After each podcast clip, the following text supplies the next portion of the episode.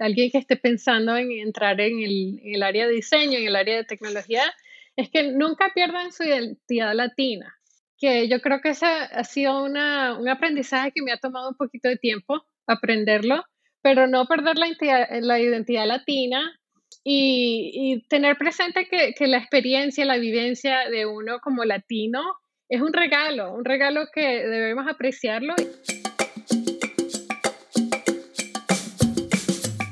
¿Qué tal mi gente? Les habla Juan Angustia y esto es Latinogía Podcast, el espacio donde conversamos con latinos que se han destacado en la industria de tecnología y el diseño en empresas como Apple, Google, Facebook, Microsoft, entre otras. Hoy tengo el placer de conversar con una invitada muy especial, como todos los invitados que anteriormente he tenido el honor de conversar. Es diseñadora de productos y de UX con más de 10 años de experiencia trabajando en la simplificación de proyectos complejos. Venezolana y actualmente es diseñadora de UX y directora de arte en Concast. Me place presentarle a Corina Bermúdez. ¿Cómo estás? Muchísimas gracias por aceptar esta invitación a Latinogía Podcast. Sí, bueno, muchas gracias por, por tener este espacio para los latinos y por invitarme a conversar contigo. ¿Quién es Corina Bermúdez? Bueno, yo soy eh, venezolana, nacida en Maracaibo, pero me crié en Caracas, o sea, la mayoría de la parte de mi vida la pasé en Caracas y a los 17 años me vine a Filadelfia a estudiar, primero a estudiar inglés, estuve estudiando inglés en Drexel University, más o menos como seis meses, y bueno, de ahí me, me metí en la universidad aquí y eh, a estudiar diseño gráfico. ¿Por qué estudiar diseño gráfico? Bueno, yo desde muy pequeña tenía como que interés en, en el arte, en las cosas como de manualidades. Me gustaba mucho dibujar. En, el colegio tuve muchas clases de como que dibujo técnico. Y bueno, y me interesaba mucho eso. Um, yo, mi familia, hay muchas, muchas personas que son artistas, que tengo varios primos que son diseñadores, tengo un primo que es artista, que pinta, entonces en mi familia hay mucha, mucha gente involucrada en el arte y siempre como que tuve un interés en eso. Y como creo que a los 12, 12, 13 años fuimos, cuando yo tenía esa edad más o menos, fuimos a unas vacaciones en Nueva York. Y bueno, viniendo de Venezuela, que, de Caracas, que es una ciudad grande, em, igual Nueva York era como que algo súper distinto y súper impresionante todo, toda la, mm, como que todo lo visual que había en las calles y Times Square y, ¿sabes? La publicidad y bueno, me encantó. Y en esa, en esa oportunidad estuvimos en, visitando a una prima que estaba estudiando, creo que el posgrado de ella de diseño gráfico en el, en el Instituto Pratt. Y bueno, la fuimos a visitar y ella nos mostró su portafolio y yo dije como que, bueno, esto a mí me encanta, o sea, no, yo no, como que no sabía que tú podías hacer una carrera de, de, de, diseño. Y en ese momento como que me llamó la atención y ya cuando me, me tocó como que eh, decidir qué era lo que, tenía que, que quería estudiar yo en la universidad, estaba como entre varias cosas, no sabía bien lo que quería hacer, pero todo lo que me interesaba era en algún tipo de arte estaba como que interesada en la arquitectura, en la fotografía, el diseño de interiores, el diseño gráfico, o sea, todo lo que tenía que ver con el arte. Y bueno, ya cuando me vine de los Estados Unidos a estudiar inglés, ahí fue cuando decidí, no, yo lo que quiero hacer es diseño gráfico. ¿Y cuál fue tu experiencia estudiando diseño gráfico y cómo diste la transición de diseño gráfico a diseño de UX y UI. Sí, bueno, eso fue súper interesante porque el diseño gráfico yo empecé, o sea, cuando me gradué de la universidad empecé en diseño impreso y como que haciendo promociones y invitaciones para eventos y ese tipo de cosas. A los cinco años de haber estado en esa área, como que me, me empezó a interesar más el, el diseño digital, el diseño web y empecé a tomar clases de HTML y de CSS y como que empecé a, en el trabajo donde estaba trabajando, empecé a hacer eh, programación como que de front-end, pero de emails y de, eh, ¿sabes? Promociones súper simples para la página web. eh, de la compañía donde estaba trabajando y así como que empecé a tener el interés en ese tipo de diseño, pues diseño web. Y ya el siguiente trabajo que tuve, estuve en un estudio de diseño súper chiquito en Filadelfia, donde tuve la oportunidad de trabajar con un programador, un developer, y él me enseñó muchísimo, aprendí muchísimo de él, de las cosas como que más técnicas y cómo funcionaba el, diseño para, para, páginas web. Y, él, y ya en ese momento decidí que eso era lo que quería hacer, que yo quería ser diseñadora web y en ese momento como que el, el término UX no era súper popular, pero ya en el siguiente trabajo que tuve estuve en la, una compañía de, de modas que se llama Free People, que es parte de Urban Outfitters. Ahí empecé en el equipo de diseño gráfico, pero también tuve la oportunidad de hacer como el front-end development de, de promociones para la página web donde yo pude hacer ¿sabes? la programación yo misma con la ayuda de, de, otros programadores que estaban allí. Y en ese momento no tenían un departamento de UX, pero yo al tener ya como seis meses en la compañía, empezaron a, a, como que formar ese departamento y contrataron a alguien que era un diseñador como más senior. Y él decidió que, que, que tenía sentido que yo fuera parte del, del equipo de UX, porque obviamente tenía un interés en eso. Y ahí fue donde empecé, empecé todo, o sea, mi carrera como UX designer empezó y aprendí muchísimo en ese trabajo. Eh, trabajé mucho con, con los, de, los programadores, con el equipo de Analytics, con el equipo, eh, o sea, mi jefe en ese momento que sabía muchísimo de UX y aprendí muchísimo en ese trabajo.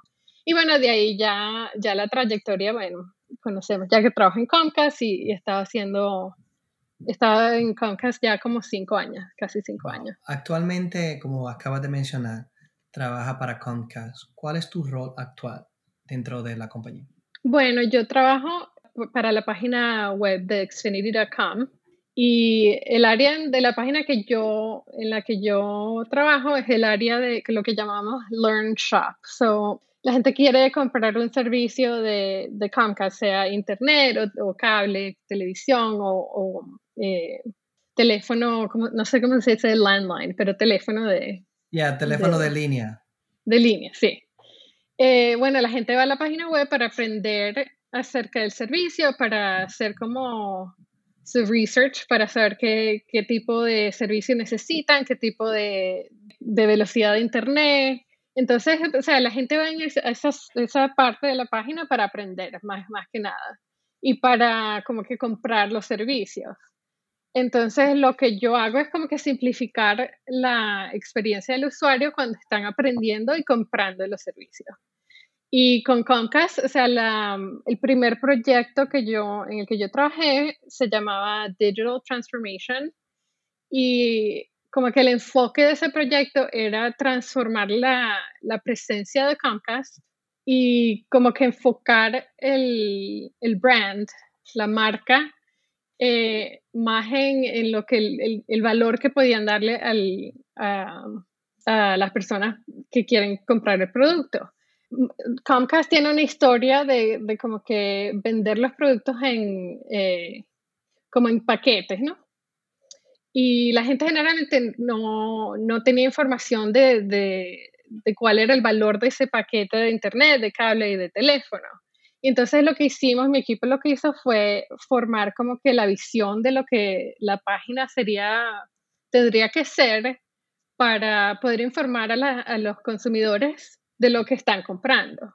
Que en realidad eso no existía, la, la historia Comcast eh, en esa área digital era como que un poco limitada. Sí, porque era una experiencia, era una empresa con un background bien corporativo y si nos vamos sí. a los años, en la época de oro del cable y de todas las empresas de cable, adquirir un servicio de cable incluso era imposible de obtener o actualizar o remover productos en Internet como hoy en día y vemos productos como por ejemplo Slim o el mismo YouTube TV de que tú puedes construir tu propio paquete con los canales que tú quieras. Sí, sí. Y hoy en día Comcast está en esa dirección también. Qué bien. Sí, y eso, sí, eso ha sido un, como que, un proyecto que ha sido súper importante para la compañía. El segundo proyecto en que yo trabajé era, era exactamente eso, permitir al, al, cliente, al consumidor, como que formar su paquete. Pues si, querían, si lo que querían era internet, pues, pues tú puedes comprar solamente internet. Si quieres internet con cable, bueno, tienes esa opción. Entonces le das al consumidor esa flexibilidad y ese control, que es lo que la gente quiere. Y eso ha sido súper interesante, o sea, ser parte del equipo que está haciendo eso, porque como que hemos cambiado el... El modelo. El business model, sí, el modelo, sí. Y Comcast, para los que no conocen de Comcast, Comcast la, una, si no es la compañía número uno, es, está entre las número uno de los proveedores de Internet de los Estados Unidos. Es propietaria del canal de Telemundo, NBC, que es un canal muy importante aquí en el mercado de los Estados Unidos. Eh, de hecho, yo conocí a Corina durante mis años trabajando en Comcast y yo recuerdo, no sé si recuerda esta broma que te hice, oh, qué bueno que tú estés en la compañía, porque pero me quitaste el, trono de ser el único latino en el equipo. sí, porque yo cuando, cuando yo entré a Comcast yo no conocía ningún latino y como que luego llegué yo y los de atrás vienen conmigo. Sí, no, Eso fue muy bueno. En Comcast no hay mucho latino, la verdad. Y sobre todo no en el, no en el equipo de diseño. Sí, eh, podrá, bueno, habrá, habrá latinos en instalaciones o quizá en otras áreas, pero en el equipo de diseño, si no me equivoco, en aquel entonces cuando yo estaba, yo calculaba unos 100 diseñadores quizá y solo éramos dos cuando tú entraste, y después entró otra chamaca de Colombia y en sí éramos tres entre 100. Por lo menos teníamos representación. Sí. Y háblame un poco de, tu método de trabajo. ¿Cómo tú conviertes un producto complejo, una experiencia compleja en algo simple? ¿Qué cosas tú tomas en cuenta para llevar esa dirección y manejar ese producto complejo? Bueno, nosotros em, generalmente colaboramos mucho con el equipo de, investigaciones y de research y bueno y usar data y las investigaciones y análisis para informar el tipo de, diseño que queremos hacer e informar las decisiones de diseño que vamos a tomar. Usualmente cuando, y sé que es uno de los pasos más importantes a la hora de resolver un problema en un producto digital, ¿qué, ¿cuáles preguntas vienen a tu cabeza o cuáles preguntas tú y tu equipo suele llevar a la mesa cuando tienen esa primera reunión con el equipo de investigación? Bueno, lo, primero que, siempre preguntamos es cuál es el, tipo de cliente, el, target, el público, la audiencia. Sí, el target, el público, exacto, em, el, segmento eh, y, recientemente hemos tenido la oportunidad de trabajar con el equipo de investigaciones en, en, como que definir ese target audience, ¿no? Y entonces tenemos mucha información y muchos análisis de los que, o sea, generalmente usamos para empezar ese proceso. Y también depende del, del tipo de problema que estemos tratando de resolver.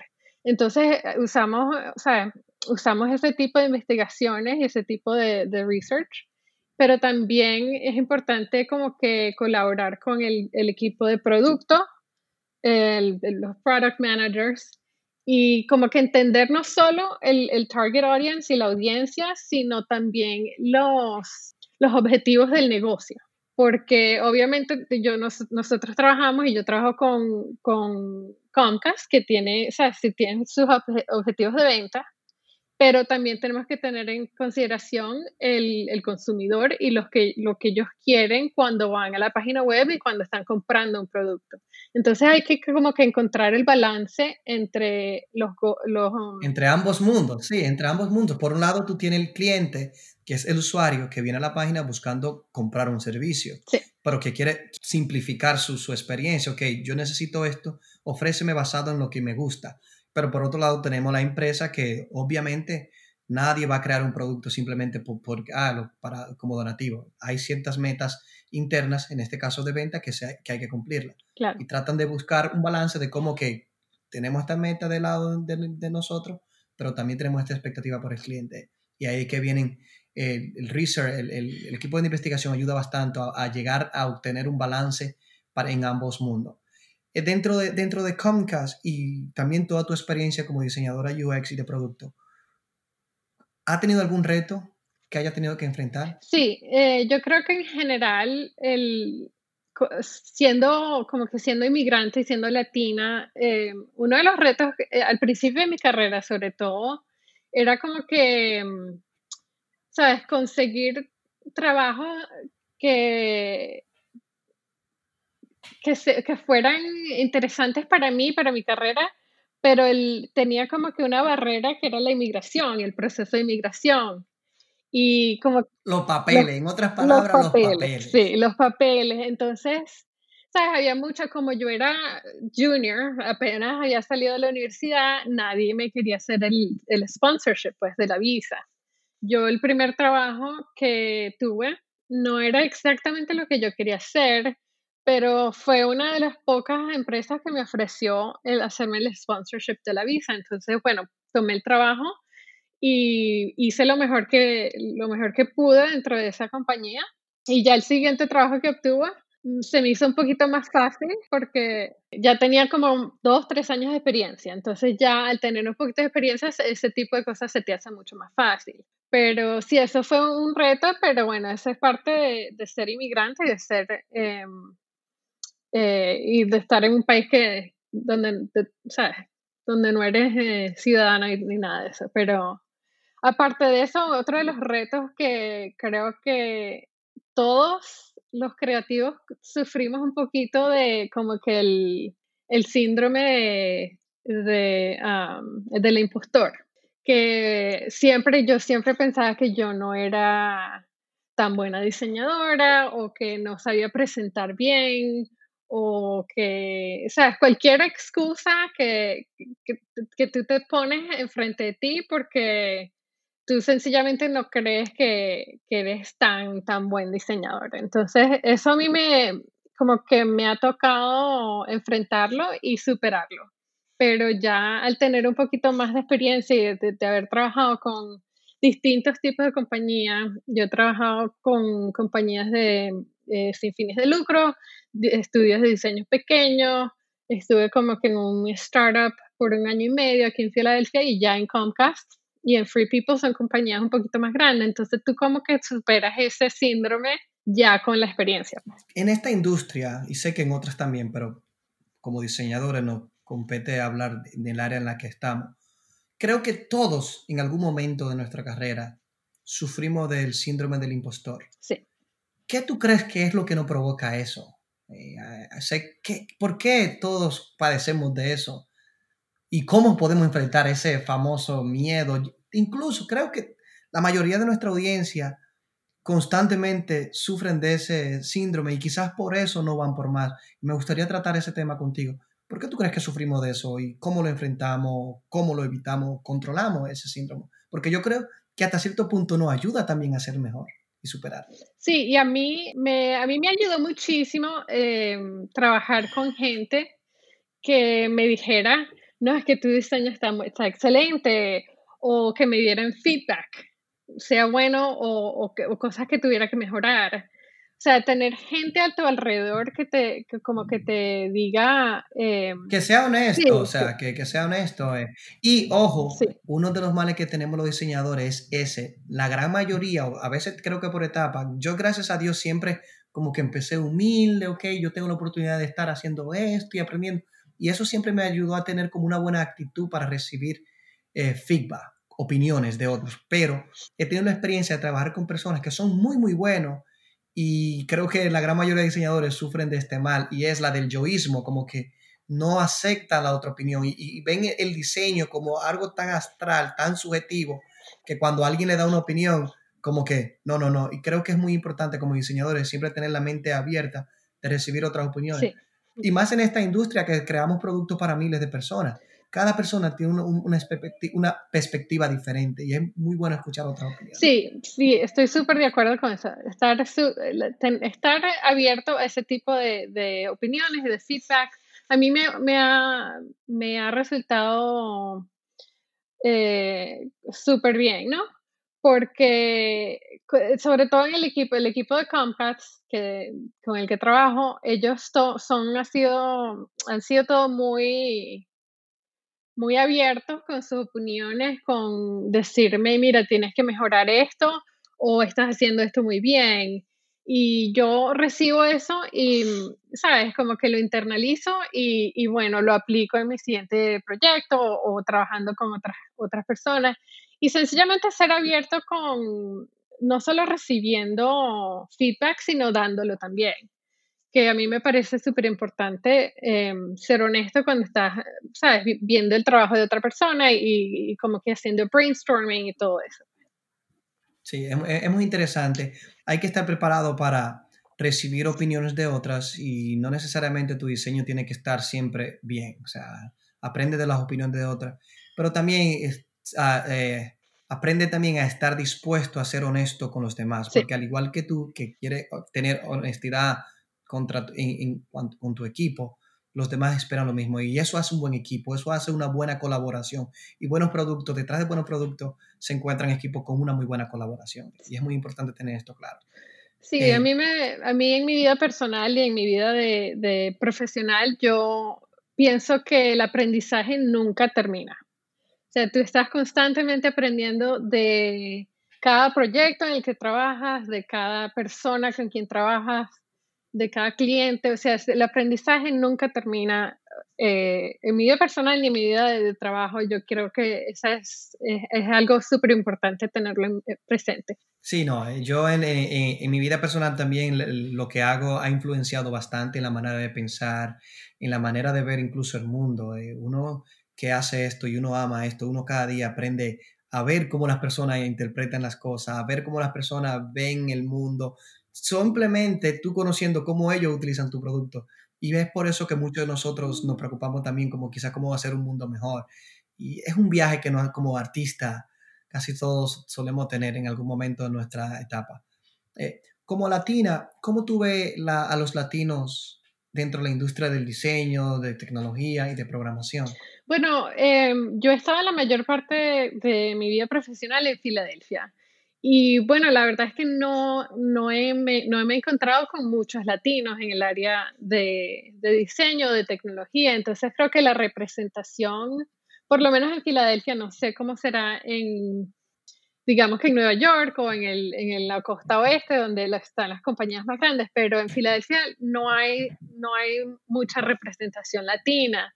Y yo creo que parte de eso es, em, quizás hay un estigma de, de, como que el diseño, y yo lo o sea, yo, yo tuve esa experiencia cuando estaba decidiendo estudiar diseño, que como que con diseño gráfico o, cualquier tipo de, profesión artística no vas a ganar dinero. Entonces ese estigma, no sé si es cultural o no sé qué, qué, qué es lo que será, pero es algo que, que, yo me acuerdo que mi papá, cuando yo estaba tratando de, decir lo que quería estudiar, él me dijo, bueno, tú quieres ser eh, feliz haciendo lo que estás haciendo o, estar o sea, totalmente miserable y estar haciendo algo que, que, no te gusta, pero que te pague bien, o que te pague más de lo que tú esperas ganar. Y yo dije, no, yo quiero hacer lo que, lo que me va a hacer feliz. Entonces, teniendo esa, como que esa mm, consejo de mi papá, yo dije, bueno, yo voy a hacer lo que a mí me gusta y vamos a ver qué pasa, ¿no? Y, y la que yo creo que la, la, industria ha cambiado mucho. La industria de diseño, sobre todo ahora con, con el diseño de experiencia del usuario, pues, pues ha cambiado. Pero quizás hay un estigma de, de ese tipo y no sé si quizás eh, no, hay, no hay recursos o, no sé, para la gente latina para estudiar ese tipo de cosas o para entrar en el área de, tecnología? Quizás, quizás nos equivoquemos y les pedimos a la audiencia que respeten nuestra opinión, pero yo estoy un poco de acuerdo también con lo que acaba de comentar, aunque anteriormente, siéndote honesto, nunca lo había visto de esa manera. Pero sí creo que hay un estigma cultural, eh, porque yo recuerdo que todavía es la fecha que yo trabajo para Google y mi mamá todavía como que no entiende qué yo hago. Y como que me ve en la computadora y ella cree que yo estoy jugando, punchando la computadora. Y, y como que ellos tienen muy claros ciertos roles, ciertas carreras. Ok, doctor, oh, doctor, de dinero, medicina, ingeniero, arquitecto, aunque tampoco saben lo que es, pero lo entiende así. Es una profesión seria, estable. Pero tuve un diseñador y mientras más términos de estos nuevos tú utilizas, más lo complica. Ellos entienden, podrán entender diseñador, pero desde que le agrega un diseñador gráfico, ¿qué es gráfico? Eh, y imagínate user interface o UX. Y es como tú dices, creo que eso puede también influir un poco en el por qué hay pocos latinos en la industria. Aunque ahora se agrega más diversidad en la industria, sí siento que todavía mm, no se le está dando la oportunidad suficiente para los latinos. Y así que es una mezcla de los dos. Por un lado están los latinos que quizá hay pocos que se han interesado, aunque en los últimos años con este auge del UX, porque paga bien, cosas que yo me opongo bastante, tú lo dijiste, no estudie UI, UX o diseño de productos solo porque es popular, porque es trending o porque pagan mucho dinero. Tú tienes que hacer las cosas que te gusta. Cuando tú haces una cosa con pasión, todo es posible, como que las puertas se te abren. Y es algo que todos tenemos que tener muy claro. Y, por otra parte eso, o sea, al no haber mucho latino interesado en el diseño quizás por el estigma cultural y por otro lado la industria apenas ahora quizás abrirse más al talento latino, ha sido como que el resultado de que por eso tú no ves mucha diversidad. Antes de despedir esta conversación, me gustaría que dé algún consejo para aquellas personas que quizás se han enfrentado con situaciones que tú has tenido que enfrentar y, que te vean a ti como un reflejo para saber cómo, cómo hacer y cómo lograr abrirse camino en esta industria tan interesante y a la vez quizás compleja. Eh, yo creo que uno de los consejos que, que le daría a, digamos que mm, alguien que esté pensando en entrar en el, en el, área de diseño, en el área de tecnología, es que nunca pierdan su identidad latina, que yo creo que ese ha sido una, un aprendizaje que me ha tomado un poquito de tiempo aprenderlo, pero no perder la identidad, la identidad latina y, y, tener presente que, que la experiencia, la vivencia de uno como latino es un regalo, un regalo que debemos apreciarlo y que, y que en realidad aporta mucho a, al trabajo como, como ser diseñador de experiencia del usuario. Y, y yo, yo pienso que, que tener diversidad en, en, este tipo de trabajo es algo súper, súper importante. Y a mí como que me ha tomado un poco de tiempo de, de reconocer eso, de que mi identidad latina es, es importante y es valiosa. Excelente, sí, representen, muestren sus raíces, muestren de dónde ven, de dónde vienen. Y créeme, esa diversidad que ustedes pueden traer a un producto puede influir, influir en el producto también y dar un buen resultado. Esto fue otro episodio para Latinogía Podcast. No olviden seguirnos en las redes sociales, en Instagram Latinogía. Se despide Juan Angustia.